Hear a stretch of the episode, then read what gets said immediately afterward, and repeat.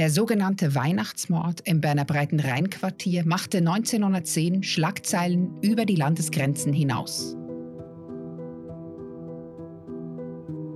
Das Ehepaar Hirschi wird am Morgen des 25. Dezember brutal ermordet.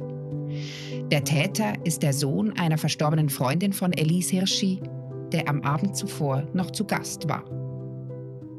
Sie hören den Podcast History Crime im Kanton Bern, Folge 4. Der Besucher am Heiligabend machte keine Geschenke.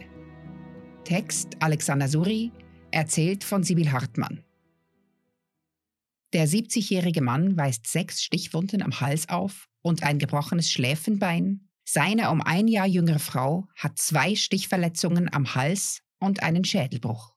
Entdeckt wird der Doppelmord am späten Abend des 25. Dezember 1910 von der 20-jährigen Glätterin Maria Hauser. Sie hat beim kinderlosen Ehepaar Johann und Elis Hirschi im Dachstock ein Zimmer gemietet.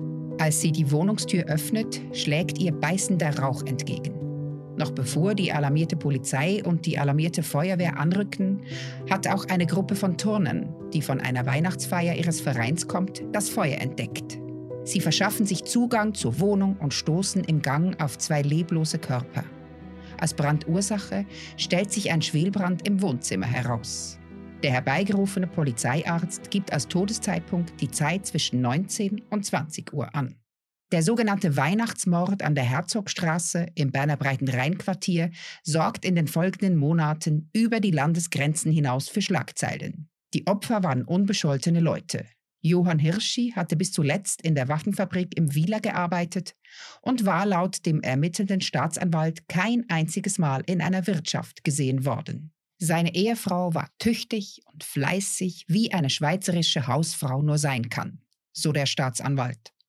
Die Ermittlungen ergeben, dass das Ehepaar Hirschi am Tag vor ihrer Ermordung Besuch empfangen hat. An Heiligabend ist der 21-jährige Rudolf Rudi Niederhäuser beim Ehepaar eingeladen. Seine verstorbene Mutter war mit Elise Hirschi befreundet. Er hat nach dem Abendessen sogar bei Hirschis übernachtet. Dies bestätigt auch die Untermieterin Maria Hauser. Sie muss es wissen, hat doch der Gast die Nacht bei ihr in der Dachkammer verbracht. Rudi Niederhäuser wird zur Verhaftung ausgeschrieben. Die Polizei nimmt ihn während einer Feier des Fußballclubs Excelsior fest. Als die Polizei Niederhäusers Wohnung durchsucht, findet sie Geld und Schmuck. In einer der Uhren ist sogar Elise Hirschi 1903 eingraviert. Zudem hat Rudi Niederhäuser am Tag nach Weihnachten seine ausstehende Miete bezahlt. Von der Polizei dazu befragt, behauptet er, Frau Hirschi habe ihm die Wertsachen geschenkt und das Geld sei sein eigenes Erspartes. Für den Tatabend kann er ein hieb- und stichfestes Alibi vorweisen. Ein Treffen mit Freunden im Restaurant Börse am Bärenplatz. Die Polizei steht vor einem Rätsel. Die Wertgegenstände machen Niederhäuser zum Hauptverdächtigen. Und doch hat er ein Alibi. Den Wendepunkt in den Ermittlungen bringt die Analyse des Gerichtmediziners. Er widerspricht dem Polizeiarzt und kommt zum Schluss, dass Hirschis nicht erst am Abend des Weihnachtstages getötet worden sind, sondern bereits vor dem Mittag. Rudi Niederhäuser hat am Weihnachtsmorgen, nachdem die Untermieterin Maria Hauser das Haus verlassen hat, zuerst Elise Hirschi mit einem spitzen Hammer getötet. Als ihr Mann aus dem Weihnachtsgottesdienst heimkommt, lauert er ihm auf und ersticht auch ihn. Anschließend stapelt er alle Möbel im Wohnzimmer übereinander. In der Mitte lässt er einen Hohlraum, in dem er eine Öllampe hineinstellt und diese mit einem Tuch abdeckt. Das Feuer mottet vor sich hin und wird erst am späteren Abend von der heimkehrenden Untermieterin entdeckt. Rudi Niederhäuser leugnet die Tat zunächst. Als schließlich Teile seines alten Anzugs im untersuchten Brandschutt gefunden werden, bricht er zusammen.